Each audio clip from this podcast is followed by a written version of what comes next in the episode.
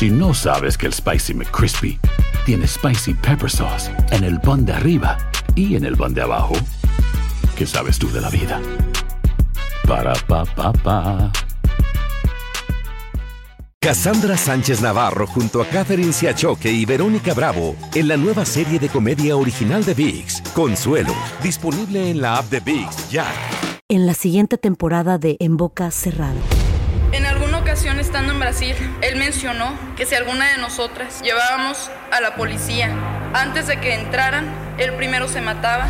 Ándale, ve y trae a Ana Dalai. Katia se levanta, va al cuarto, regresa y se queda parada en medio de la sala congelada. Y descubre el rostro de Ana Dalai y vemos la imagen más terrible del mundo. Lo que nunca se dijo sobre el caso Trevi Andrade por Raquel Mariboquitas. Escucha la segunda temporada en donde sea que escuches podcast para enterarte en cuanto esté disponible. Hola, soy Jorge Ramos y a continuación escucharás el podcast del Noticiero Univisión. El programa de noticias de mayor impacto en la comunidad hispana de Estados Unidos. Buenas tardes. Por primera vez en años, Donald Trump y su ex abogado personal Michael Cohen se vieron las caras. Jorge, esto ocurrió en una corte de Manhattan donde se procesa al expresidente por manipular su patrimonio para estafar a bancos y compañías de seguros. Ahora bien, Cohen compareció como testigo de la fiscalía y acusó a su ex jefe de haberles ordenado a él y a otros asesores inflar el valor de su patrimonio. Antes de que comenzara la audiencia, Trump calificó a Cohen de mentiroso comprobado. Blanca Rosa Vilches estuvo en la corte y nos informa. La última vez que se vieron fue hace cinco años y hoy, aún antes de verse cara a cara, ambos dejaron claro su ahora famosa enemistad. Es un mentiroso y solo busca obtener un mejor trato para él, dijo el ex jefe de Michael Cohen. No es una pelea entre Cohen y Trump, sino de rendir cuentas. Simple y llanamente, mi credibilidad, dice Cohen, no debe ser cuestionada que él fue entonces ante el Congreso y testificó que Trump inflaba, eh, aumentaba el valor de las propiedades para conseguir préstamos y reducía el valor de esas mismas propiedades para pagar menos impuestos. Cómplice y ahora un testigo con fallas para sus críticos. Hoy, ya ante el juez, Cohen admitió que le había mentido al Congreso en el 2007 cuando afirmó que solo habló con el expresidente sobre el proyecto Trump Tower de Moscú tres veces en vez de diez, pero que mintió porque el mismo Trump se lo pidió. Agregó que la hija de Trump, Ivanka, y su esposo Jared Kushner le ayudaron a redactar esa declaración. Teníamos la orden de inflar el valor de su patrimonio a la cifra que Trump nos decía y que él elegía arbitrariamente, agregó. Lo que Cohen podría suplir en este caso como testigo es la motivación del expresidente Trump para inflar y falsificar los valores de sus propiedades. El juez ya determinó que Trump y su empresa cometieron fraude, pero el juicio tiene que determinar el monto que deberá pagar como castigo. La semana pasada el juez multó a Donald Trump con 5 mil dólares por violar la orden de Mordaza. Esta vez le ha prohibido tanto a Trump como a Cohen hablar en los pasillos. En la ciudad de Nueva York, Blanca Rosa Vilches, Univisión. En otro caso, otros tres ex abogados de Donald Trump van a testificar en su contra en el proceso judicial que se le sigue por intentar cambiar los resultados de la elección presidencial en Georgia. Jenna Ellis llegó hoy a un acuerdo con la Fiscalía de ese estado y en una dramática confesión ante un juez, la van a ver, reconoció que se había equivocado al representar a Trump. Vilma Tarazona nos trae los momentos más emotivos de su testimonio. La exabogada de Donald Trump, Jenna Ellis, se declaró culpable en el intento de revertir la derrota electoral de Donald Trump en 2020 en Georgia. Estaba acusada de instar a los legisladores estatales de Georgia a nombrar ilegalmente a un grupo de electores presidenciales leales a Trump y de presionar para que los legisladores estatales apoyaran esos electores falsos. Ella apareció sonriente en esta conferencia de prensa en noviembre de 2020 al lado del ex abogado de Trump, Rudy Giuliani, quien sudó gotas negras de su tinte pelo mientras repitió alegaciones sin pruebas de fraude en las elecciones presidenciales de 2020. Hoy la ex defensora de Trump, Jenna Ellis, no sonrió. Se puso de pie, trató de contener las lágrimas y dijo frente al juez que se había dejado llevar por lo que le dijeron otros abogados con más experiencia que ella en referencia a Rudy Giuliani y que debió haber hecho su propia investigación antes. What I did not do but should have done, Your Honor, was to make sure that the facts the other lawyers alleged to be true were in fact true. Expresó remordimiento. If I knew then what I know now, I would have declined to represent Donald Trump in these post-election challenges. I look back on this whole experience with deep remorse. Su confesión de culpabilidad se produce después de que otros dos abogados acusados en el mismo caso, Sidney Powell y Kenneth Chisebro, se declararan culpables. A Ellis la sentenciaron a cinco años de libertad condicional y deberá testificar con la verdad en juicios relacionados con este caso, que tiene 18 acusados, incluidos Trump y Giuliani. El expresidente Trump respondió hoy que no está preocupado por la declaración de culpabilidad de su ex abogada. Eso es persecución política. Ella era una gran admiradora y para poder hacer algo así supongo que hizo un trato. Es una lástima. Pero no, en absoluto no estoy preocupado. Y en otro severo golpe legal a Donald Trump, su ex jefe de gabinete, Mark Meadows, testificó tres veces bajo juramento ante el fiscal especial Jack Smith a cambio de inmunidad. Esto según ABC News. Meadows le habría dicho a Smith que en reiteradas ocasiones le advirtió a Trump que las denuncias de fraude electoral que estaban recibiendo carecían de fundamento y también que Trump fue deshonesto cuando se proclamó ganador de las elecciones ante los estadounidenses. Y le regreso contigo. Muchas gracias, Vilma, por tu información. Cambiamos de tema. Las constantes alertas sobre el efecto negativo de las redes sociales en los jóvenes estadounidenses han llevado a gran parte del país a demandar a Meta, la empresa matriz de Facebook e Instagram. Los demandantes argumentan que Meta ha lucrado a costa del sufrimiento de los menores al diseñar intencionalmente plataformas manipuladoras que afectan su salud mental. Marlene Guzmán tiene el reporte. Más de 40 estados y el Distrito de Columbia culpan a Meta, el gigante de las redes sociales, de agravar la crisis de salud mental en jóvenes. Lo acusan de que sus plataformas Facebook e Instagram son adictivas y golpean la autoestima de niños y adolescentes en todo el país. El uso de las redes, el contenido de las redes pueden contribuir a una baja autoestima o llevar a problemas de, de depresión o ansiedad. Los fiscales generales de Washington, D.C. y ocho estados más han tomado medidas legales por separado mientras que 33 estados, incluyendo California y Nueva York, se unieron a una demanda colectiva, argumentando que Meta trata de maximizar sus ganancias financieras, ignorando el gran daño que ha causado a la salud física y mental de los jóvenes de nuestra nación. Documentos de corte dicen lo siguiente. Meta ha adoptado tecnologías poderosas y sin precedentes para tentar, captar y en última instancia atrapar a jóvenes y adolescentes. Ha ocultado las formas en las cuales estas plataformas explotan y manipulan a sus consumidores más vulnerables. Esto tras un estudio interno de Meta en el 2021 que reveló que un 13.5% de niñas adolescentes confesaron creer que Instagram aumenta las ganas de suicidarse. En este momento no podemos decir que, son un factor, pero que pueden contribuir altamente, sí.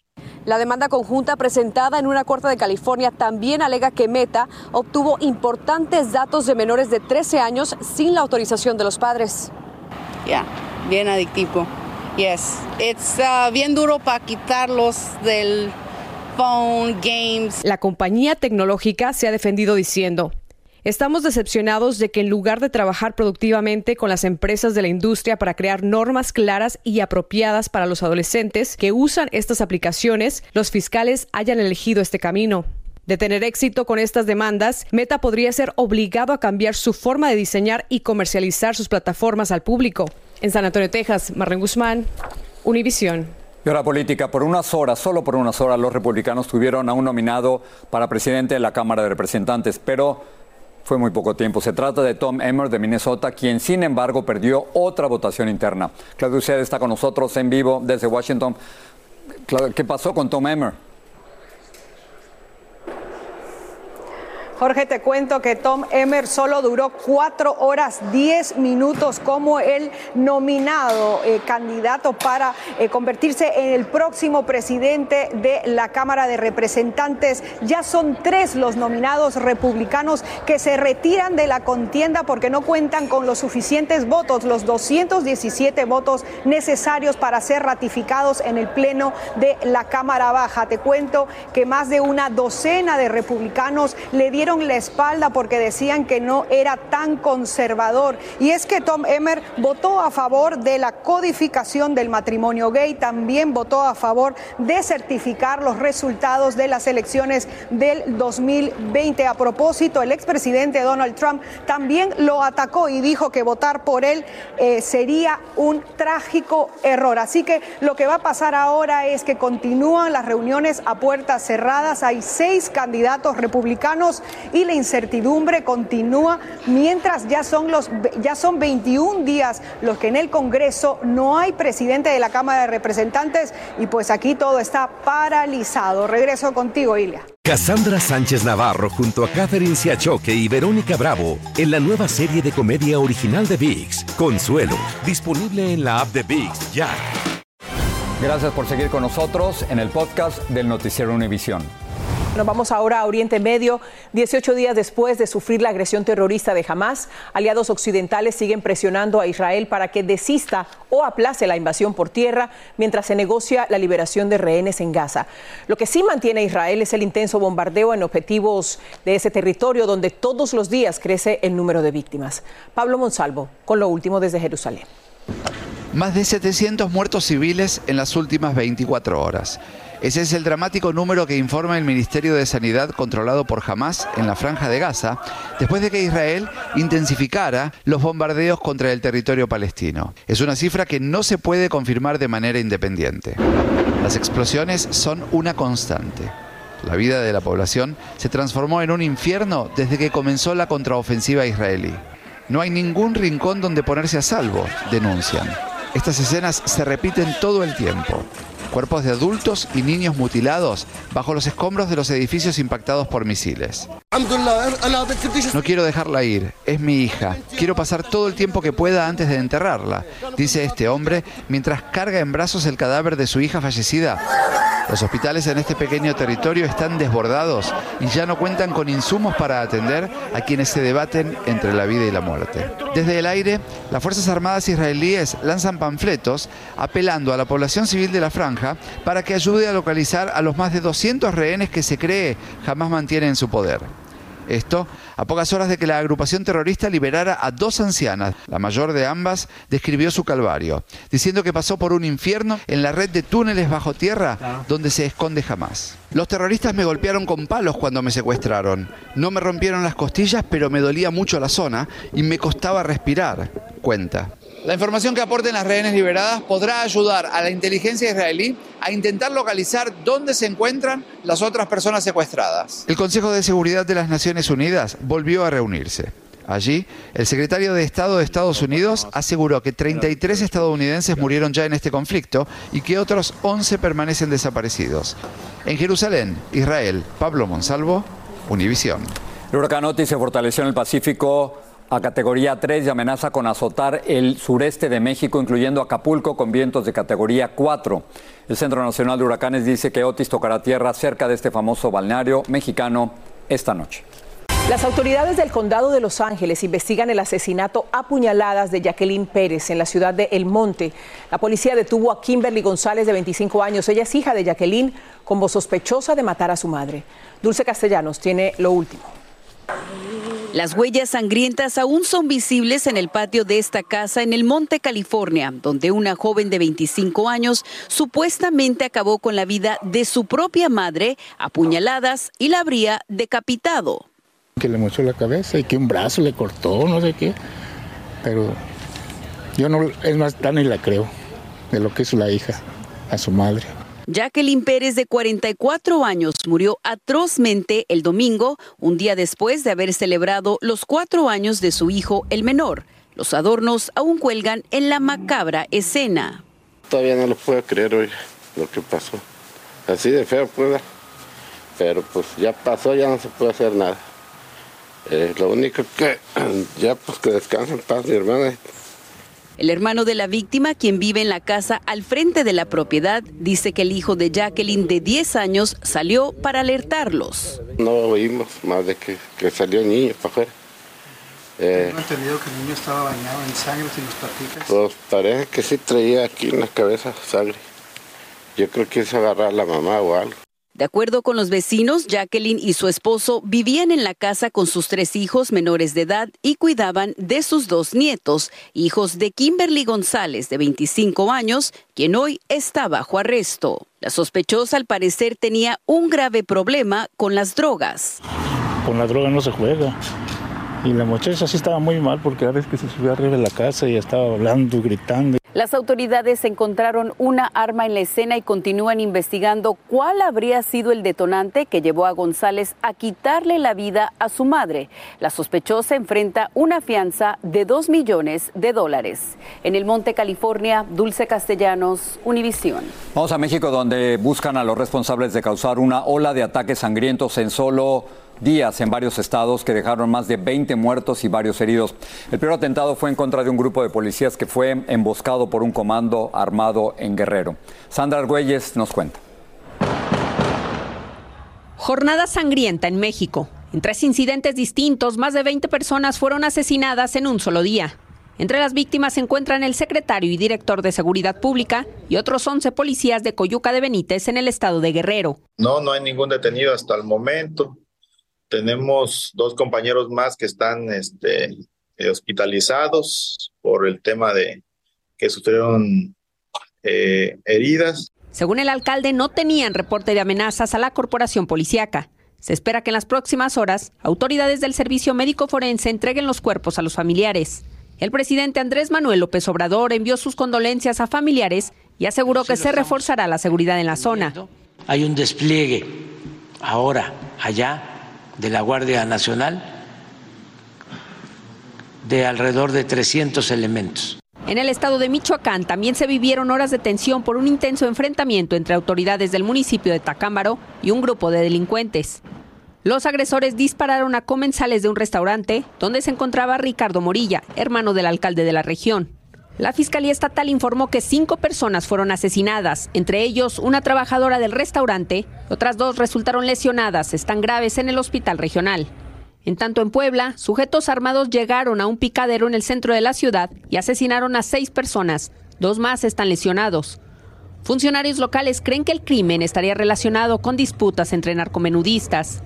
Cabe destacar que aunque no hubo muertos, también el día de ayer en Zamora, Michoacán, uno de los municipios considerados como de los más violentos en México, presuntos sicarios atacaron a un grupo de danzantes y dejaron lesionadas a nueve personas, entre ellas dos niños. Desde la Ciudad de México, Sandra Argüelles, Univisión. En Luisiana, un choque múltiple en una autopista dejó siete personas muertas y más de 30 heridas. El impresionante accidente involucró a más de 150 vehículos, entre ellos varios camiones remolque.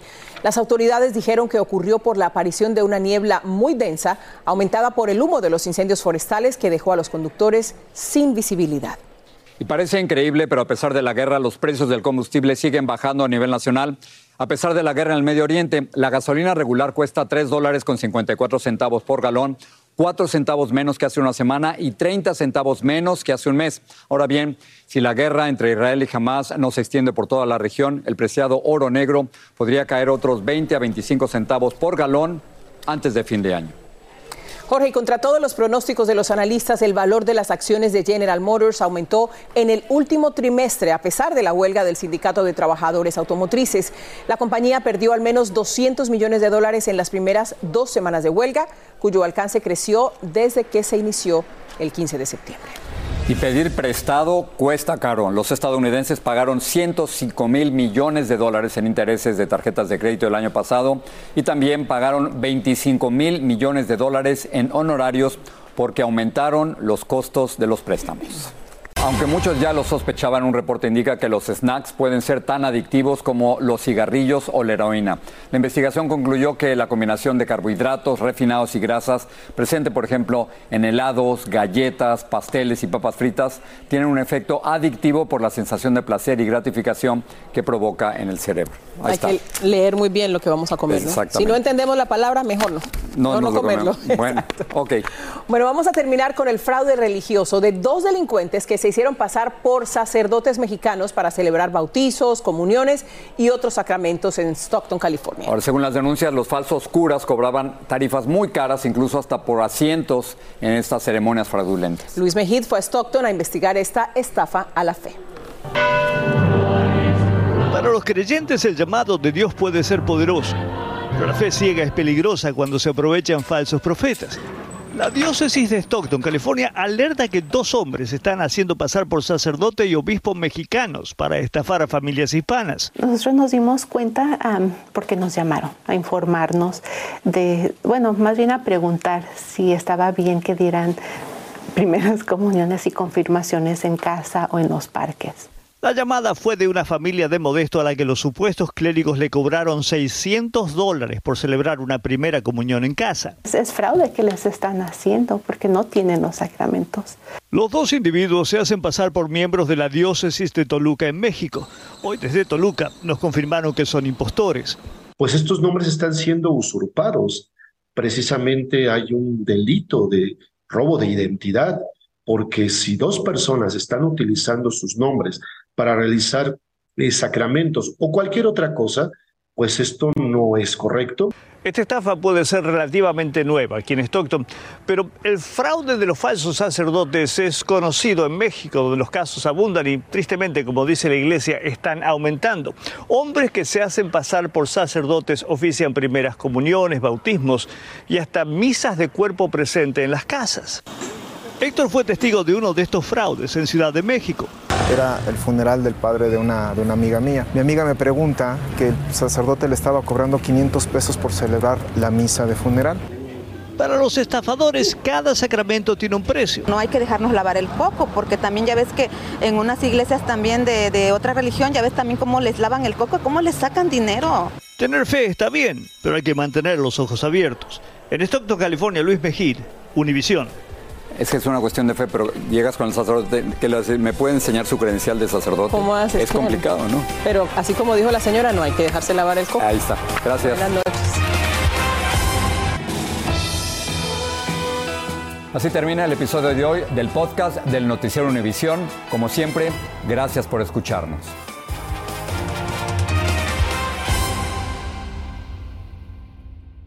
En la siguiente temporada de En Boca Cerrada. Y hoy se dio a conocer que son más de 15 las chicas o las niñas y que viajan de un lado al otro con Sergio y con Gloria Trevi. Déjame llevarlo a un hospital, por favor. Creo que es lo mejor que puedo hacer. En las condiciones en las que Sergio lo obligaba a vivir, no hubiera soportado el siguiente invierno en España. Lo que nunca se dijo sobre el caso Trevi Andrade, por Raquel Mariboquitas. Escucha la segunda temporada en donde sea que escuches podcast para enterarte en cuanto esté disponible. Si no sabes que el Spicy McCrispy tiene Spicy Pepper Sauce en el pan de arriba y en el pan de abajo, ¿qué sabes tú de la vida? Para, pa, pa, pa. Cassandra Sánchez Navarro junto a Catherine Siachoque y Verónica Bravo en la nueva serie de comedia original de VIX, Consuelo, disponible en la app de VIX ya.